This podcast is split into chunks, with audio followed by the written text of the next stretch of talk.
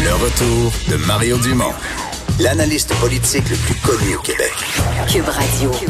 Autrement dit. Alors, ça fait plusieurs euh, jours que c'est dans la discussion publique. Euh, en fait, on pourrait même dire plusieurs semaines, parce que ça l'était d'une certaine façon avant même la, la- le coronavirus, le salaire des préposés aux bénéficiaires. Euh, disons que c'est plus chaud là, ces, ces derniers jours. On en discute avec Daniel Boyer, président de la Fédération des travailleurs du Québec, de la FTQ. Bonjour, Monsieur Boyer. Bonjour, M. Dumont. Euh, on est-tu vraiment proche d'une entente à ce moment-ci? Là? On le souhaite. On le souhaite. Écoutez, euh, je pense que ce qu'on a, euh, ce qu'on a déposé ce matin comme proposition au Conseil du Trésor, ben ça, je pense qu'on est, euh, je pense qu'on a bien compris le message du Premier ministre. On a, on a une proposition qui ressemble pas mal à ce que, à ce que lui voulait en termes d'augmentation de salaire pour les préposés aux bénéficiaires. Et tout ça, euh, je, vous, soulignerai que le, le, Premier ministre et le président du Conseil du Trésor avaient, placé ça dans le cadre d'une entente globale. Donc, euh, il fallait convenir d'une convention de convention collective qui visait tout le monde du secteur public. Donc, c'est le dépôt qu'on a fait ce matin, le dépôt d'une proposition qui vise pas seulement les préposés aux bénéficiaires, mais également l'ensemble des autres euh, des autres employés. Donc, nous, on pense qu'on n'est pas loin d'une solution à, à- à la signature d'une convention collective, euh, effectivement. Euh, c'est- La base, là, c'est une augmentation pour les préposés de 12% mais là, euh, démêlez-nous un peu, parce a les préposés aux bénéficiaires du secteur privé. Là, il y en a là-dedans qui gagnaient 13-14 piastres de l'heure avant. Il y a ceux des CHSLD publics, eux, étaient à 20 piastres de l'heure déjà, 20 et quelque chose. Euh, Là, depuis ce temps-là, ils ont eu des, ils ont déjà eu des primes à cause de la COVID. Euh, qu'est-ce que, est-ce que, est-ce que les primes, on les oublie, on les remplace par une augmentation permanente, ou est-ce qu'on les inclut, puis on y ajoute l'augmentation? Alors, placez-nous tout ça, le privé, public, prime, pas prime. Mais là, dans le privé, écoutez, là, on négocie dans le secteur public au moment où on C'est ça. parle. Donc, ça, euh, tire pas nécessairement le privé, là. Non, mais euh, vous savez, vous savez que nos syndicats ont déposé, ont fait une demande de- d'application d'un décret de convention collective dans le secteur privé visant l'ensemble des résidences pour personnes âgées, des CHSLD privés, euh, pour euh, en ce qui a trait à l'ensemble du personnel, pas juste les préposés aux bénéficiaires. Donc, aujourd'hui, on est dans, le public. Écoutez, on souhaite les primes, elles sont là temporaires. Hein. C'est des primes temporaires dans le but de pallier à la situation actuelle de pandémie. Je pense qu'elles étaient, étaient nécessaires. Nous, ce qu'on souhaite, puis c'est le même le vœu du premier ministre, c'est d'intégrer ça de façon permanente au salaire. Donc, c'est ce qu'on a déposé ce matin. Donc, euh, des hausses sur trois ans de 12% Ben non, écoutez, des hausses, des hausses de, des hausses, ce qu'on a déposé ce matin, c'est des hausses de 2% par année pour les trois prochaines années. Euh, les préposés aux bénéficiaires, eux, bénéficieraient là, ou à peu près là, de, de 12% d'augmentation. On atteindrait le 25 de l'heure. Là. à la fin des trois ans. à la fin, euh, même, euh, même avant ça, là, avant ça. Euh, et je vous dirais que notre souci également, puisque ça a été placé dans le cadre d'une entente globale, c'est qu'on veut aussi améliorer la rémunération des plus bas salariés, parce qu'il y a un problème d'attraction et de rétention. C'est pas juste un problème d'attraction et de ré- rétention de préposés aux bénéficiaires. C'est un problème d'attraction et de rétention de l'ensemble de la main-d'œuvre euh, dans notre fonction publique, santé, éducation et fonction publique. Donc, il faut absolument hausser les plus bas salariés, hausser les salaires des plus bas salariés.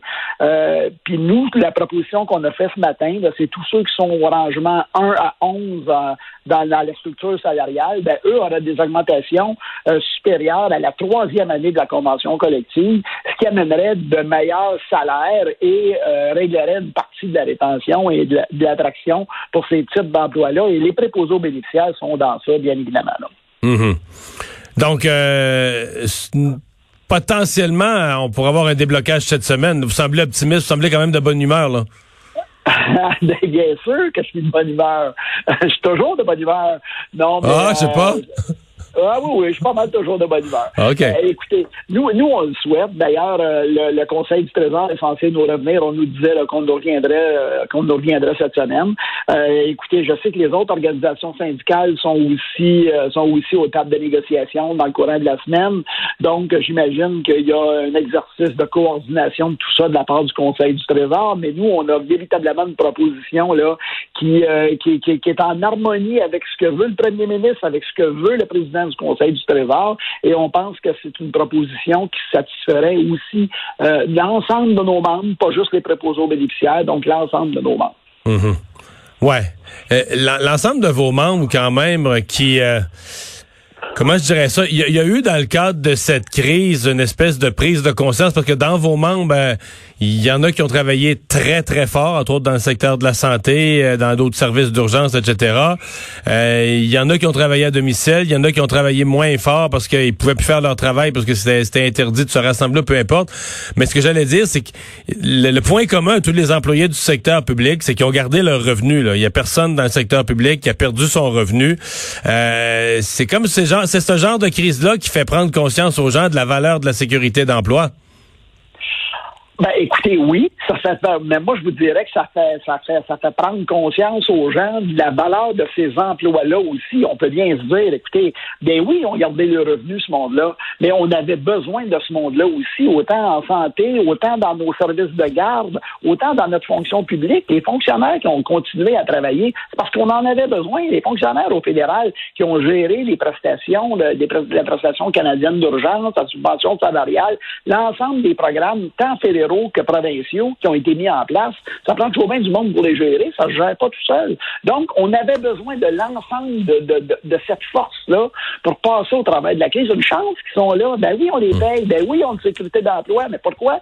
Parce qu'on a besoin de ce monde-là. Hmm.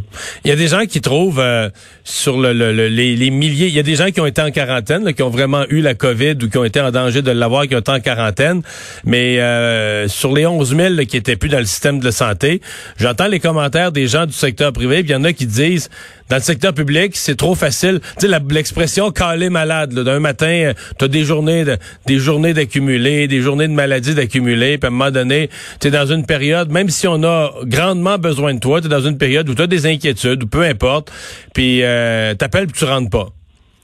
Il y a des gens qui disent dans le secteur public, c'est bien trop facile. C'est bien trop facile de ne pas rentrer. Ben, écoutez, c'est trop facile de ne pas rentrer. Écoutez, il en, en, manquait 11 000. 11 000 sur deux, dans santé, là, 11 000 sur 275 000 travailleurs. Le chiffre paraît gros, 11 000, là. Mais 11 000 sur 275 000, là, c'est pas énorme, là. C'est pas énorme. Puis, d'autant plus qu'il y en avait au moins la moitié de ce monde-là qui était malade. Il y en avait une autre, euh, il y en avait une autre bonne gang qui était en isolement. Euh, écoutez, les gens font pas exprès pour pas aller travailler. Puis, écoutez, je vous le dis, là, il y en a qui avaient peur aussi. Il y en a qui avaient peur, puis pas peur nécessairement juste pour eux, peur de ramener ça à la maison, à leur conjoint, mmh. leur conjoint, leurs enfants. Ben oui, ils avaient peur. Donc, il faut les sensibiliser. Puis je pense que là, on nous dit que, on nous dit, le premier ministre nous dit qu'il y a du monde qui revient au travail. Ben tant mieux. Du monde qui était malade, puis qui sont revenus, puis qui sont en santé, puis qui vont, qui vont travailler. Tant mieux, tant mieux, tant mieux. Ben, Daniel Boyer, merci de nous avoir parlé.